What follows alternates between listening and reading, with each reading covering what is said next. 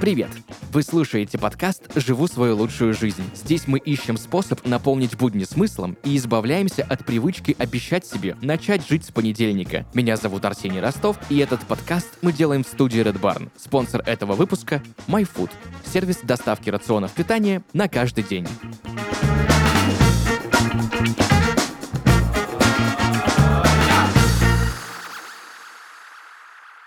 И сегодня в подкасте «Живу свою лучшую жизнь» Марина Филинова. Марина, привет! Привет! Всем спасибо большое за приглашение в ваш подкаст. Я очень рада сегодня быть с вами. Вот, надеюсь, что пообщаемся очень э, на актуальные сейчас и интересные как для меня, так и для вас темы в области питания. Друзья, Марина технолог, эксперт продуктов питания и консультирует по поводу расстройств пищевого поведения. Так что сегодня будем говорить о том, как научиться жить медленно или что такое slow life. Давайте же, друзья, начнем. Марина, давай сразу начнем. Расскажи о себе, как ты стала изучать нутрициологию и чем отличается нутрициология и диетология. Да, отличный вопрос на самом деле, потому что сейчас очень многие э, путают эти понятия. Вот, ну, начну немножко про себя, да, mm-hmm. расскажу о своем, скажем так, пути в эту сферу. Я квалифицированный нутрициолог, не диетолог, и мой путь э, в сферу питания начался на самом деле еще со школы, потому что когда с восьмого класса у нас всех пошла химия, mm-hmm. и не знаю, как вы, но мы забавлялись различными опытами, типа в Кока-Колу кидали яйца, и дальше происходили всякие страшные истории, но тем не менее я с восьмого класса не пью Кока-Колу. я списывала все предметы в школе, кроме химии. Химию списывали все у меня. Вот. И вследствие чего я нарушила все семейные традиции, предала династию железнодорожников, потому что у меня все поголовно на железке трудятся, а я уперлась в свою химию и решила поступать в ВУЗ с этим направлением. И поскольку все-таки пищевая да, направленность меня интересовала mm-hmm. больше, я вот поступила в Московский государственный университет пищевых производств, где, собственно, и закончила бакалавриат и магистратуру по формату продуктов питания, их производства, технологий производства и экспертизы. Вот. И, соответственно, моя история с нутрициологией, да, вот немножко в эту углубленность, э, когда я ушла, это, наверное, все-таки случилось тогда, когда тема питания была настолько, ну, острой, настолько входила в популярность, когда все были помешаны на ЗОЖ, э, и, ну, на самом деле это очень актуальная тема, и нутрициология меня вот просто захватила, я начала изучать не только как производятся продукты питания, но мне стало интересно, как построить рацион, чтобы эти продукты питания правильно функционировали, да, и приносили пользу нашему организму. И, соответственно, вот так у меня пошла вот эта история, различные э, обучения, различные курсы. И вот как бы с 2020 года я уже многопрофильный специалист в области как питания с точки зрения производства продуктов, э, так и с точки зрения построения рациона миллионов и помощи людям в достижении каких-то их да, поставленных целей. Вот. Да, смотрите, э, консультированием, да, и сопровождением питания, составлением рационов могут заниматься как диетолог, так и нутрициолог. Я, соответственно, тоже, конечно, этим занимаюсь, но работаю исключительно со здоровыми людьми. Если человек, да, приходит на консультацию ко мне и говорит о каком-либо заболевании у себя, то в этом случае я ему могу предложить только комплексный подход, да, то есть когда мы будем работать э, в паре, я, нутрициолог, и врач той или иной компетенции. Это очень важно, потому что сейчас у нас в Инстаграме каждый второй психолог или диетолог, это уже нормально. Но, да, многие забывают, и вообще некоторые не знают, что диетолог — это только врач. И угу. именно благодаря наличию у него медобразования он имеет право лечить людей и изменять их рацион да, для более эффективного лечения того или иного заболевания. А нутрициолог, он может только помогать улучшать качество питания. Да, для улучшения, например, качества жизни, когда человек да, вот к этому пришел, все, там, да, я с сегодняшнего дня хочу питаться правильно. Или достигать э, каких-то целей похудения или набора веса. Но если только он здоров. И работать без контроля лечащего врача при наличии диагноза нутрициолог права не имеет имеет. Вот это основное различие этих двух профессий. Марина, ты квалифицированный консультант по нарушению пищевого поведения. Расскажи об этом подробнее. Часто ли ты консультируешь по этому вопросу? Да, вы знаете, вообще все началось, э, ну, все, да, все мои э, изучения в этой области РПП, рас, буду сокращать РПП, расстройство пищевого поведения. Угу. Это все произошло у меня на самом деле с одной клиентки, когда ко мне обратилась за, за консультацией девушка по банальному, естественно, вопросу похудения. И, естественно, я начала ее спрашивать, да, вот это анкетирование, все стандартные, так сказать, вещи при консультации. То есть динамика веса в течение жизни, параметры на данный момент и так далее. И обычно, обычно ответы на эти вопросы не заставляют себя ждать, не вызывают каких-то дискомфортов у человека, да, обратившихся, естественно, за помощью. То есть они открыты, они говорят по факту, что было, что есть. Но из этой девушки я вытаскивала информацию просто клещами. То есть она не шла на контакт вообще, и у меня уже начал возникать вопрос, как бы, да, что-то здесь не то. А потом, когда я услышала все-таки ее цифры по параметрам, я, конечно, пришла к выводу, что здесь вообще не, далеко не ко мне ей нужно. ей нужно в другую степь, потому что девушка была и так уже с э, дефицитным весом, но, тем не менее, продолжала худеть, имела ярое желание худеть, худеть и худеть дальше. Вот, в общем-то, с этой девушки я начала изучать пищевое поведение, и сейчас, да, я могу, по крайней мере, диагностировать угу. это расстройство, но, конечно, лечением э, расстройств пищевого поведения должен заниматься отдельно психолог или психиатр в зависимости от течения заболевания. Да, то есть я в своей компетенции могу диагностировать и перенаправить уже на более угу. узкопрофильного специалиста. Часто ли ты в последнее время сталкиваешься с расстройствами пищевого поведения? Да, вы знаете, как бы грустно это ни звучало, но расстройства пищевого поведения встречаются достаточно часто. И э, самым опасным моментом является то, что, во-первых, мы не имеем никаких визуальных э, отклонений, угу. да, то есть, конечно, в случае анорексии люди действительно, они очень худые, но, тем не менее, они даже в этом случае могут успешно скрывать это своей какой-то просторной одеждой, угу. да, сейчас модный оверсайз и так далее. При,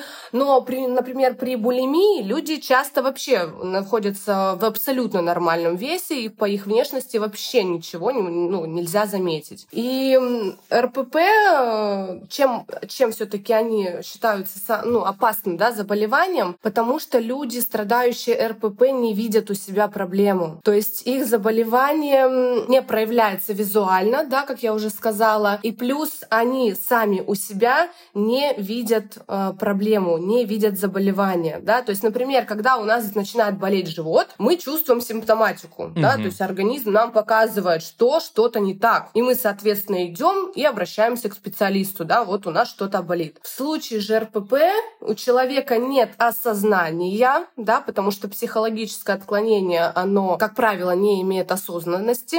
И, соответственно, человек не идет никуда, у него просто полностью искаженное восприятие собственного тела, то есть он может быть абсолютно просто опасно для жизни худым, но глядя на себя в зеркало, он все равно думает, что он какой-то не такой, неказистый, толстый, бесформенный и так далее. Поэтому Человеку с РПП постоянно мешают мысли, негативные эмоции, страхи, поведение, и все это связано с едой, фигурой или весом. И поэтому, конечно, следить за питанием или фигурой это не признак РПП, нет, ни в коем случае. Но если вопрос уже о контроле веса, да, недовольство своей фигурой становится главной проблемой жизни, да, встает mm-hmm. на первый план и заполоняет просто все сферы жизни, да, ради которой принимаются какие-то, может быть, даже опасные, да, меры, там полный отказ углеводов, например, mm-hmm. регулярный пропуск пищи, а, вызывание рвоты после еды, да, в случае булимии, то, конечно, здесь уже надо задуматься. И, как правило, а, все-таки РПП, люди, страдающие с РПП, сами не идут к специалисту, а их тащут, грубо говоря, за шкирку, mm-hmm. их близкие, родственники, товарищи, потому что это нужно диагностировать. Поэтому нужно проявлять наблюдательность за своими, да, скажем так, домочадцами, друзьями И если вы видите какую-то, да, что-то, что-то неладное, то, конечно, нужно стараться помочь этому человеку, потому что сам, как правило, он не поможет себе, потому что РПП не подлежит самолечению ни в коем случае. А чем раньше да, обратиться к специалисту за помощью, то меньше будет каких-то последствий, быстрее будет протекать лечение и так далее. Поэтому, да, их действительно много, но заболеваний, связанных с РПП сейчас в современном мире. Но об этом мало говорят, потому что это визуально незаметно и неявно. Поэтому этих людей Э, страдающих РПП их просто не видят. А, вот. Поэтому, конечно, задача специалистов, которые плюс-минус работают в области психологии, питания, конечно, нужно изучать тему РПП однозначно, потому что когда ты можешь хотя бы диагностировать, ты можешь помочь человеку справиться с этим серьезным заболеванием, которое очень часто ведет к летальному исходу, особенно в случае анорексии. Откуда берутся расстройства пищевого поведения? Вы знаете, а, практически все специалисты уверены, что э, причины подобных нарушений кроются в психологическом состоянии. Угу. То есть это нарушение восприятия себя, нарушение установок, нарушение ценностей. И, соответственно, все эти проблемы связываются э, с питанием, с едой, с приемами пищи и так далее. Но, конечно, есть э, группы, которые можно назвать, скажем так, основными. Во-первых, наверное, я бы э, говорила про травмы из детства, потому mm-hmm. что, в принципе, как и любое психологическое нарушение, психологическое заболевание, оно кроется из детства. То есть, например, э, люди чаще всего страдающие анорексией или mm-hmm. булимией, конечно, чаще всего это девушки, потому что, ну да, э, девушкам более э, склонно следить за фигурой, следить за своим весом. Поэтому утверждается, и на самом деле на моем опыте опыте тоже могу сказать, что чаще всего вот такие э, девочки, у них не складываются отношения ни с отцом, ни с матерью. Отец, как правило, сдержанный, безэмоциональный по отношению к дочке. Мать в этом случае является доминантой в семье. И вот это ее сверхопека, стремление к совершенству от матери закладывается девочке, и эта девочка не находит поддержки, да, адекватного понимания своих родителей, а у нее то только вот это надо быть самой лучшей, самой лучшей. И мысль о том, что вот она не выглядит так, как хочет мама, то есть она какая-то не такая, и, конечно, у нее это сразу вызывает тревогу, напряжение и вот это стремление к совершенству, к идеальному образу, как правило, закладывает зерно к развитию расстройств пищевого поведения. Второй причиной тоже немаловажно сейчас это, конечно, социальные нормы, я бы назвала, потому mm-hmm. что общество диктует нам свои идеалы, да, то есть у нас в современном мире идеалом красоты и привлекательности является что? Стройная, худощавая девочка, да, а полнота и, соответственно, какой-то лишний вес, он у нас э, становится символом насмешек, неприязни и так далее. Конечно, из-за такого стереотипного мышления тоже многие люди подвергают себя пищевым испытаниям. Угу. Вот. По поводу наследственности тоже были, кстати, интересные исследования, что может РПП передаваться наследственно. Но, опять же, это больше все таки связано с ценностями семейными. Да? То есть, когда у мамы угу. есть задаток, скажем так, да, пропусков приема пищи. Соответственно, как правило, она может и не кормить остальных. И вот это вот может дать какой-то исток и начало развития заболевания у ребенка. Но на фоне генома угу. да, таких исследований нет. То есть как генетически все-таки она не передается. Вот. И, конечно же, наверное, еще бы я назвала последнюю категорию, которая тоже достаточно часто встречается, как зарождение РПП. Это стрессы. Всем угу. нами Конечно. Известные хорошие стрессы, да, потому что любые травматические события, какие-то перемены в жизни, они у нас сопровождаются эмоциональным напряжением, да, переживаниями. Мы зачастую э, захватываем какие-то пищевые привычки, и у одного человека это может быть апатия и отвращение к пище, то есть, да, на фоне какого-то стресса он сделал вот эту связь с отсутствием питания, угу. а кто-то, наоборот, заедает стресс. То есть он на фоне стресса начинает активно потреблять пищу бездумно, и, соответственно, тоже закладывается вот эта связь. Стресс равно заедать, угу. да, какими-то продуктами любимыми, нелюбимыми, там уже, да, у всех индивидуально. Вот, поэтому угу. вот такие причины, наверное, основная все-таки на мой, вот в моем, по крайней мере, случае, в моем, э, в моей практике, основная причина это отношения с родителями. Угу. Все это нас плавно подводит к slow life. Что это такое? Как это движение связано со slow food? Ну, вообще, в широком смысле слова, slow food — это и есть часть slow life. Угу.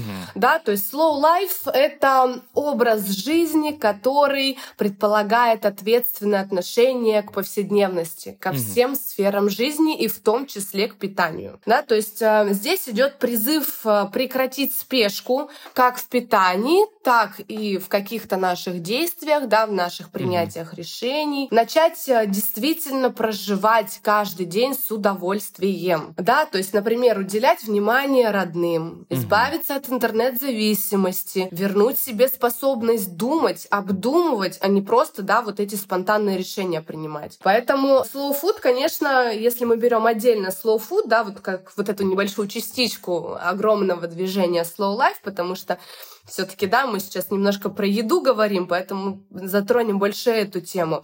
Slow food э, — движение, противостоящее системе быстрого питания. Да, то есть мы говорим, говорим о том, что нужно кушать медленно, нужно думать, что ты кушаешь. И, соответственно, конечно, быстрое питание, да, вот эта еда на бегу на ходу, она сюда у нас никак вообще не вписывается. Угу. Вот, очень, на самом деле, интересная история, как возникло, возникло вообще это движение slow food. А, меня прям оно э, очень так повеселило. Э, расскажу буквально пару предложений. Это было в 80-е годы в Италии, когда вообще у нас, да, когда пошло, пошло зарождение э, фастфуда по всему миру. В Италии также открывался всеми известный Макдональдс, и тогда ярые итальянцы, ну, они же, да, очень такие темпераментные, да, да, они да. же очень любят свою национальную кухню, да, вот эта паста, пицца, все дела. И, конечно, они просто э, устроили огромную демонстрацию, и рядом с этим Макдональдсом начали раздавать бесплатную томатную пасту. И это было настолько вот этот бум, который в Италии просто не принял э, норму фастфуда. То есть если у нас в России, да, мы эту концепцию просто приняли на ура, то есть у нас это стильно, модно, молодежно, то в это время многие европейские страны, да, вот особенно вот такие, как Италия, да, то есть с культом своей национальной кухни, с ярой любовью к своей стране и к своей кухне, они отнеслись к этому направлению несколько холодно холодно, да, и mm-hmm. до сих пор, если мы посмотрим там на улице, не знаю, той же Италии, Греции, то мы увидим по большей части неторопливые посиделки какие-то, mm-hmm. да, в кафешках, да, а да. у нас, если мы посмотрим, то у нас будет так еда на ходу, кофе так, здесь бутерброд, здесь мы сэндвич захватили и побежали, mm-hmm. да, то есть вот это стиль жизни, стиль питания, он у нас, конечно, в корне отличается. Угу. Поэтому последнее время и у нас в России появилось э, вот это движение, оно нарастает, имеет сейчас, набирает, скажем так, популярность. И я думаю, что все-таки мы вернемся угу. к нашей национальной кухне и будем э, не только пропагандировать быстрое питание, как это многие сейчас делают, но и пропагандировать все-таки размеренное питание, правильное питание питание и питание, которое будет не просто служить топливом да, для нашего организма, а еще и будет параллельно привод... ну, приносить нам удовольствие. Вот, то есть, если вот так вкратце говорить, то slow food — это вызов питанию на ходу, mm-hmm. полуфабрикатам, фастфуду, да, то есть и slow food в то же время говорит привет здоровому, качественному питанию, национальной кухне, экологически чистым продуктам mm-hmm. и, конечно же, кулинарному искусству. То есть там идет огромный огромная тенденция того, что нужно возвращать угу. вот этот культ приготовления ужинов по вечерам, да, собираться всей угу. семьей, да, и вот эти традиции возрождать.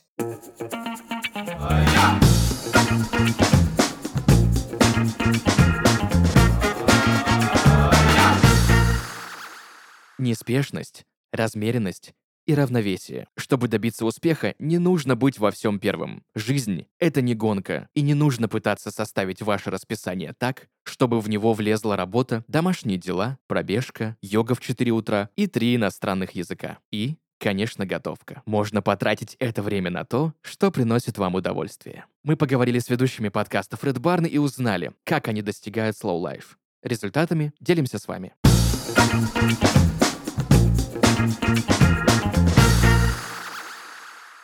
Привет! Меня зовут Саша, и я веду подкасты «Вкусно, не грустно» и подкаст «На улице Вязов». До недавнего времени Slow Life для меня был чем-то забавным. Я привыкла делать множество задач за день и не обращала внимания на то, что это изматывает. Но стоило мне замедлиться, как я поняла, что эффективность моей работы лишь возрастает, а тратить время на то, чего делать не хочется, совсем не обязательно, даже если это моя любимая готовка. К счастью для Саши и вас, дорогие слушатели, наш спонсор MyFood поможет вам замедлиться и жить свою лучшую жизнь, не отвлекаясь на раздумывание о меню на неделю. MyFood — это сервис, который готовит и доставляет вкусную еду на весь день. Вместе с ними можно забыть о готовке, не стоять в очереди в магазине и не тратить время на составление меню. MyFood предлагает от 3 до 7 разнообразных блюд в день, которые не повторяются в течение месяца. Все блюда приготовлены в ночь перед доставкой на супертехнологичном оборудовании и только из свежих продуктов. Качество еды у MyFood выше, а цены ниже, ведь все продукты закупаются у проверенных поставщиков. Занимайся тем, что действительно важно для тебя, а завтрак в постель бесплатно доставят курьеры MyFood. Ссылка в описании выпуска.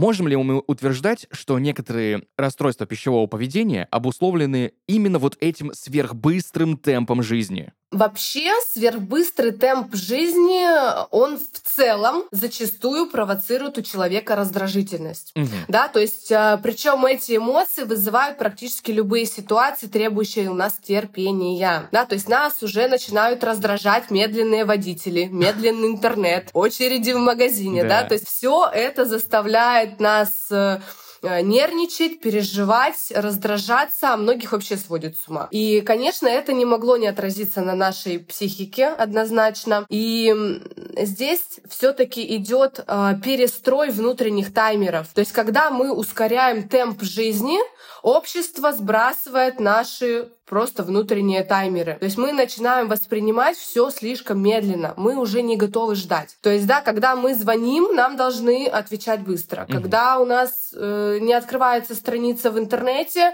э, долго, да, мы начинаем нервничать. На обед у нас времени нет то есть мы это все бегом, бегом, бегом, потому что мы просто уже не готовы ждать. И уже вот этот сам факт ожидания, угу. он начинает, конечно, провоцировать состояние импульсивного гнева, раздражительности, да, вот этих всех эмоций. Поэтому, конечно, в целом общество э, становится все более импульсивным, общество становится все более нервным, обеспокоенным, и как следствие чего, конечно же, психологически нестабильным. А отсюда, пожалуйста, могут стартовать любые нарушения угу. психологического характера, в том числе и РПП. Супер, спасибо большое за развернутый ответ. Особенно мне очень понравилась история про зарождение в Италии. Марина. Mm, да.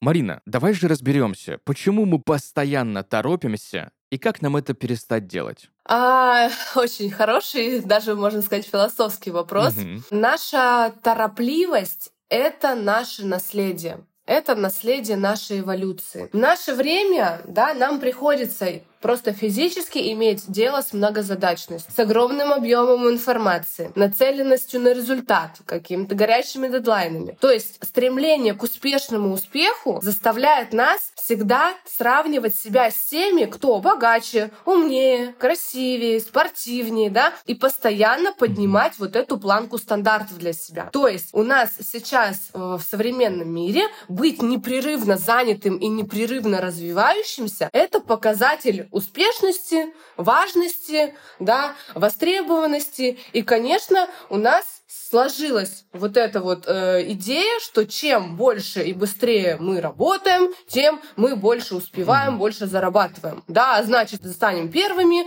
значит, станем успешными, значит, получим призвание, одобрение, вознаграждение и так далее. Но, э, конечно, это не всегда так. Достигаторство не всегда хорошо. Не всегда, потому что дошло все до того, что когда мы, э, точнее, когда что-либо движется медленнее, чем мы ожидаем, наш внутренний таймер начинает э, вызывать в нас вот это состояние стресса, вот это состояние страха, что мы что-то не успеваем. Угу. То есть это определенного рода иллюзия, да, нам постоянно кажется, что мы куда-то опаздываем, хотя в тот момент э, мы можем далеко никуда не опаздывать, но нам так кажется, да нас уже начинают раздражать люди, которые вроде бы как нас задерживают, да, те же очереди. А по факту чаще всего оказывается, что мы никуда не опоздали, да, и просто опасались э, вот этого самого, самого факта опоздания и злились на каких-то там людей просто понапрасну, да. То есть банальный пример, э, выезжаем на работу, да, э, бежим, бежим, бежим, ой, я опаздываю, опаздываю, хотя у тебя времени еще час, но мы уже априори думаем, думаем, а вдруг пробки, а вдруг авария, надо все раньше, раньше, надо быстрее, быстрее, быстрее. В итоге начинаем стоять в пробке, начинаем злиться на людей, которые стоят там перед нами, хотя они тоже едут, но куда им деваться, они едут, да. И вот это все состояние стресса, да, приводит к тому, что мы нервничаем уже с самого утра, угу. да, и мы приезжаем на работу, вроде бы мы не опоздали, вроде бы все нормально, но уже, грубо говоря, 2-3 часа времени у нас прошло в стрессе стрессе, в состоянии дискомфорта для организма. И это, конечно, а, приводит к тому, что целый день мы испытываем стресс. А когда мы испытываем целый день стресс из-за того, что мы куда-то спешим и куда-то торопимся, у нас это срабатывает на уровне физиологии, да, это может быть элементарно а, поднятие уровня гормона кортизола, да, гормон стресса всеми известный. А когда он поднимается, у нас что? У нас сразу нарушение обмена веществ, у нас сразу нарушение артериального давления, у нас сразу падает иммунитет. В итоге мы вроде бы хотим как лучше, а получаем, ну да, как всегда. Вот. Поэтому здесь эм, очень такая тема, которая требует философского подхода. И на самом деле, чтобы перестать торопиться, здесь, наверное, все-таки нужно к этому прийти, потому что это не математика, которой тебя вот обучили, да, и ты потом так делаешь. Здесь нужно осознать. То есть, поскольку эта программа торопливости, она уже сформирована у нас, да, как следствие эволюции, то чтобы это распрограммировать, это нужно поработать над собой, поработать mm-hmm. над своей головой, да. То есть вот я сейчас процитирую моего любимого Мархаяма, я его просто, просто обожаю, у него есть такая супер фраза, вот, кстати, в эту же тему, кто понял жизнь, тот больше не спешит. Угу. Что это значит? Да, что нужно понимать, что каждому из нас да, отпущено ограниченное количество ресурсов. То есть у нас ограниченное количество вздохов, да, угу. ограниченное количество сердечных сокращений. И их надо расходовать не спеша. Или если идет перерасход, то это нужно компенсировать, да, потому что нужен баланс. Нет такого, что вы э, пашете, пашете, пашете, пашете, а у вас организм просто саморегулирует регенерирует. Не бывает угу. такого, нет. У нас не заложена эта программа. Угу. То есть, чтобы развивать свою, скажем так, внутреннюю улитку, да, улитка — это символ как раз-таки slow life, да, вот, и чтобы вот эту в себе, э, да, неторопливость развивать и перестать куда-то гнаться, нужно, конечно, да, прийти к вот этому осознанию, что если вы не позаботитесь о регулярных паузах для восстановления, для отдыха, при каких-то чрезмерных нагрузках, то неизбежно наступит что? Выгорание. Конечно. Да, это может быть эмоциональное выгорание, это может быть умственное, физическое истощение. Вот, поэтому, а эти состояния, они уже, соответственно, что? Они у нас программируют какие-то наши физиологические расстройства. То есть это потом падает все на нервную систему, на эндокринку, на сердечно-сосудистую и так далее.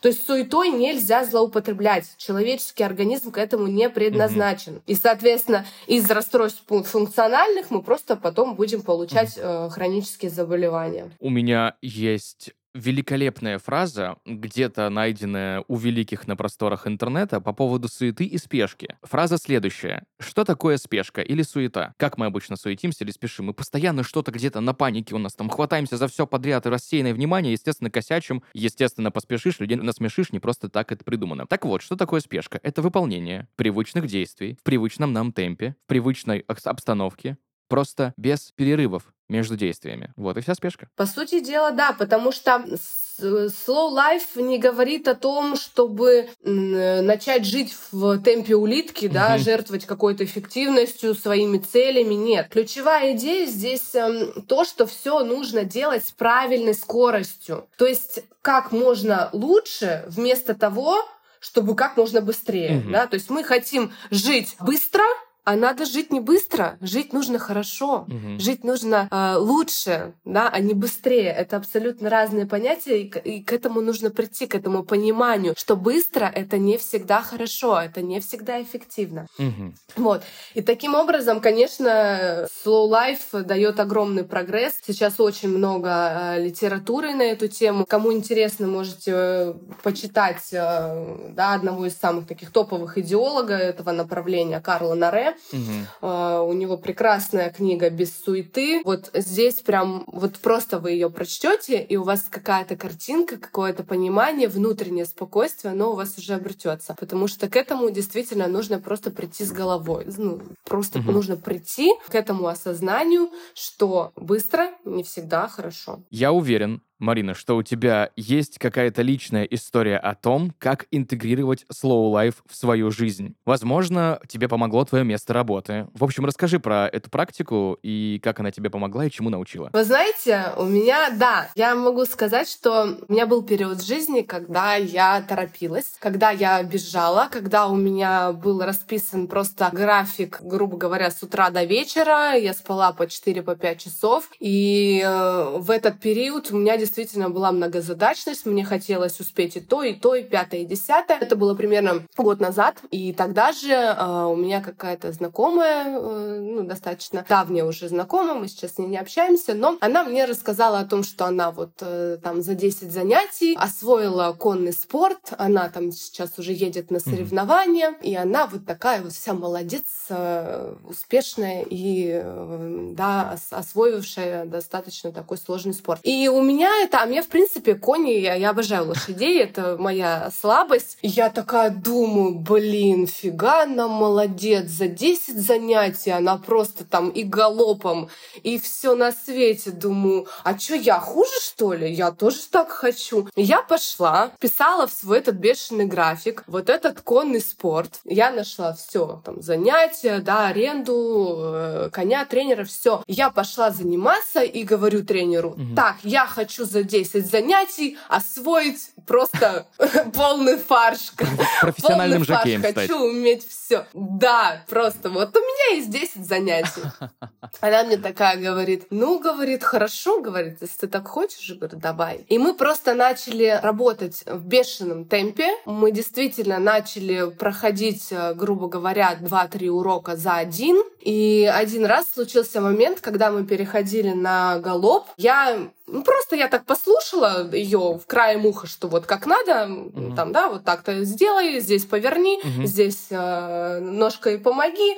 Я думаю, ну и ладно, хорошо, все нормально, справлюсь, что, я не справлюсь, что ли? И, в общем, в этот момент, когда я начала переходить в галоп, я поняла, что у меня лошадь просто, она меня не слышит, она mm меня не слушает. И я вроде бы ее давай-давай, ну, делаю вроде как мне сказали, и в один прекрасный момент, когда мы просто, ну, она идет рысью, идет рысью, ну и не все, в галоп никак не хочет. И она просто резко, когда я уже опускаю поводья и говорю, что, ну, блин, она не идет в галоп, ну, тренеру говорю, mm-hmm. она не идет в галоп. И у меня лошадь как пошла в галоп. И просто, и я, естественно, это было мое первое падение с лошади, и мне тогда так было страшно, это было просто такой, просто я встала с земли, у меня так небольшой э, головокружение э, меня, видимо, как-то поставило на место, и я думаю, блин, Марин, ну куда ты? Куда ты? Ты еще не готова. Зачем? Не надо. И вот с этого момента я поняла, что смотреть на кого-то и вот эти завышать себе какие-то планки,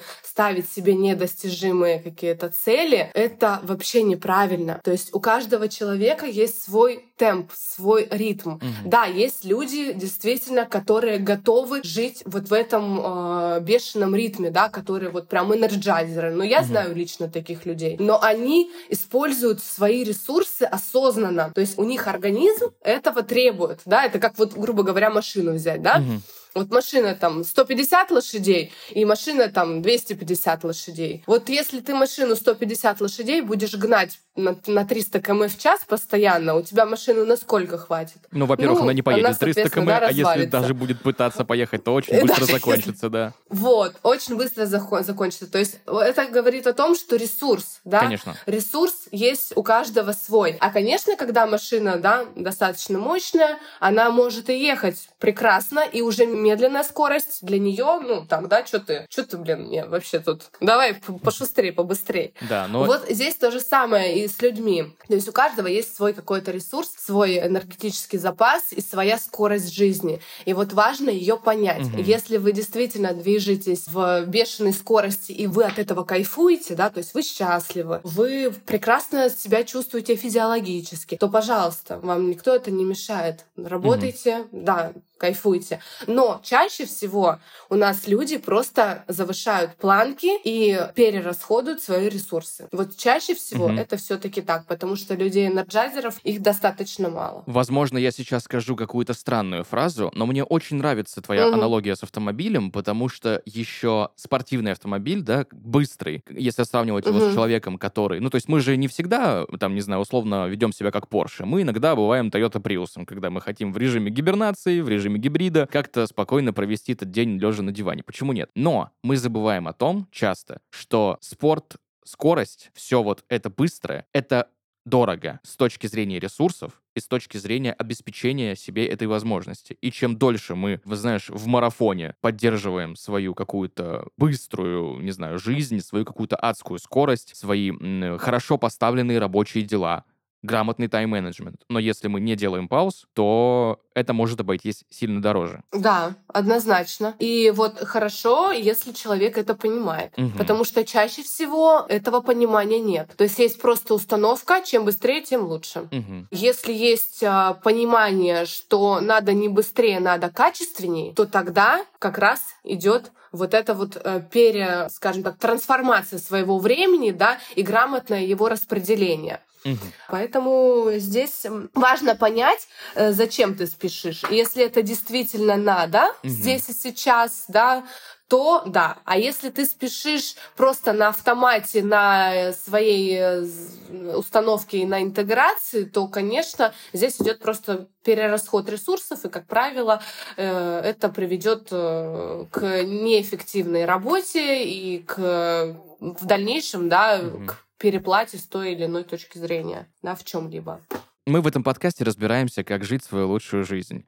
Марина, если бы наши слушатели спросили тебя, как и зачем учиться жить медленно, что бы ты им ответила? Наверное, я бы предложила для начала задать себе самому или самой да, несколько вопросов. Счастливы ли вы? Да? Делаете ли вы сейчас то, о чем всегда мечтали? Сосредоточьтесь на своих ощущениях. То есть задача прийти в состояние, в котором вы чувствуете свои потребности и следуете им осознанно, а не по инерции и не по какой-то установке моды или и так далее. То есть, условно говоря, когда вы хотите э, поесть, вы едите, а не говорите «у меня нет времени на обед». Да? Таким образом вы анализируете, что вам нравится и что вы хотите здесь и сейчас. Да? Попробуйте избавиться от э, лишнего дискомфорта и настроить себя на неспешную волну, потому что когда вы э, грамотно перерасходуете свои ресурсы, у вас организм скажет вам спасибо, и вы будете будете намного продуктивнее, чем да, в те моменты, когда вы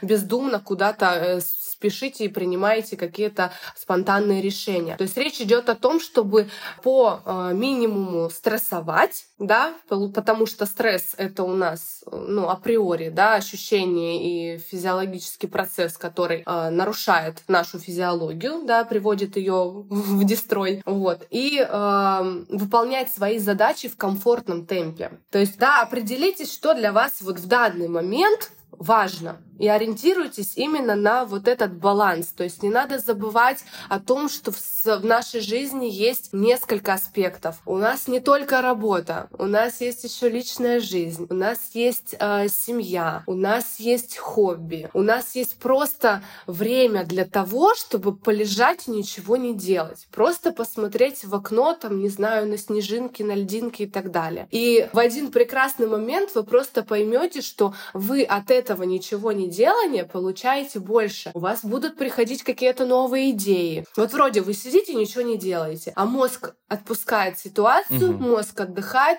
и у вас раз идея, два идея, три идеи, когда вы просто неделю в бешеном темпе не могли да, решить какой-то либо вопрос. Он потом сам возьмет и угу. просто к вам придет. Вот это сто процентов работает. Просто все боятся почему-то сделать для себя mm-hmm. такой опыт. Ну, блин, как так? Я буду сидеть и ничего не делать. Это нереально, это просто будет потеря моего времени. Реально, друзья, нет, это, реально. это так не работает. Вот, поэтому, да, нужно научиться говорить нет тому, что вас нервирует, mm-hmm. говорить да тому, что идет на пользу вашему самочувствию, настроению. Да, нужно отказаться, например, от работы в выходные, да, и научиться выстраивать свой отдых отдых, да, свои границы с окружающими вас людьми. Угу. То есть э, попробуйте практиковать монозадачность, да, угу. в противоположность многозадачности, потому что концентрация на чем-то одном — это один из главных, во-первых, принципов slow life, вот, да, то есть погрузиться вот в это состояние потока и получать просто ответы на вопросы просто так, вот просто угу. они тебе будут приходить, эти ответы на вопросы. Вот, поэтому присутствуйте в каждом моменте своей жизни, жизни, да, то есть действительно попробуйте проживать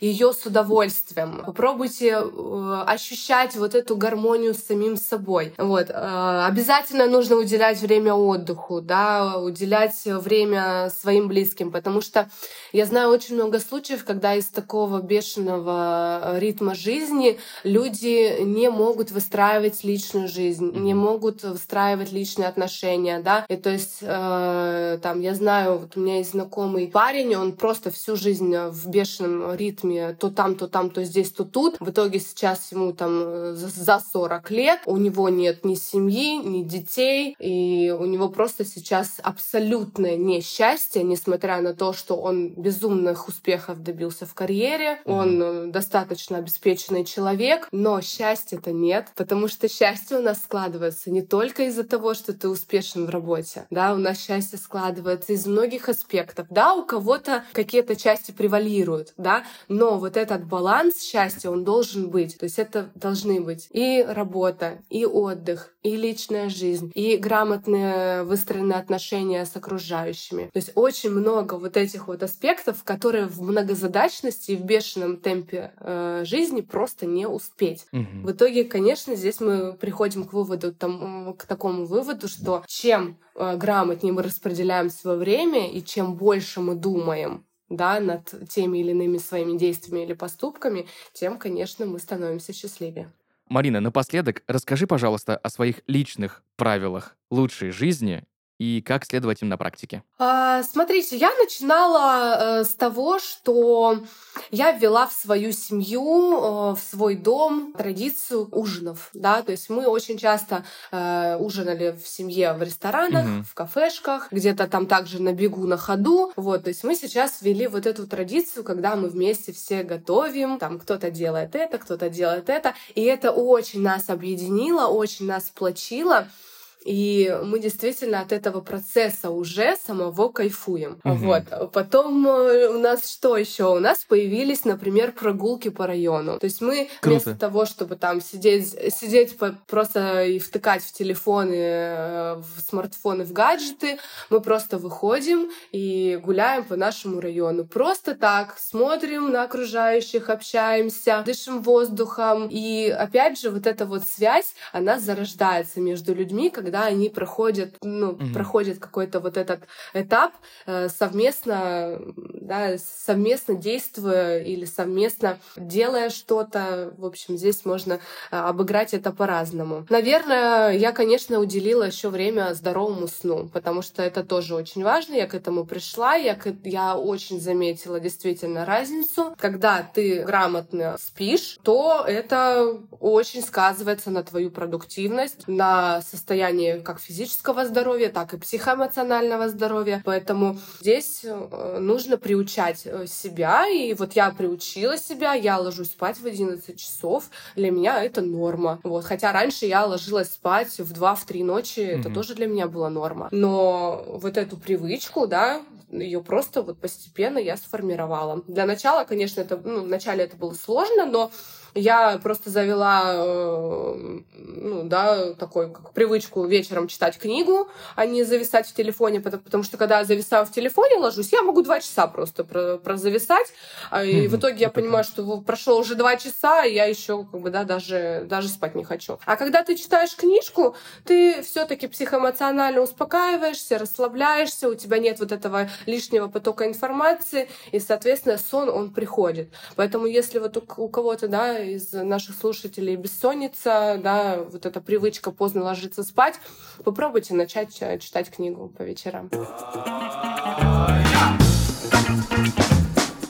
Спасибо большое за столь крутые рекомендации. Сегодня в подкасте «Живу свою лучшую жизнь» Марина Филинова, технолог-эксперт продуктов питания, нутрициолог и консультант по расстройствам нарушения пищевого поведения говорили о том, как научиться жить медленно и как внедрить свою лучшую жизнь Slow Life. Марина, еще раз тебе спасибо большое. Спасибо вам большое. Всем желаю успехов и начните уже пробуждать свою внутреннюю улитку, и вы начнете действительно видеть этот мир по-другому. Пока-пока. Пока-пока. Друзья, на этом у нас все. Услышимся в следующих выпусках.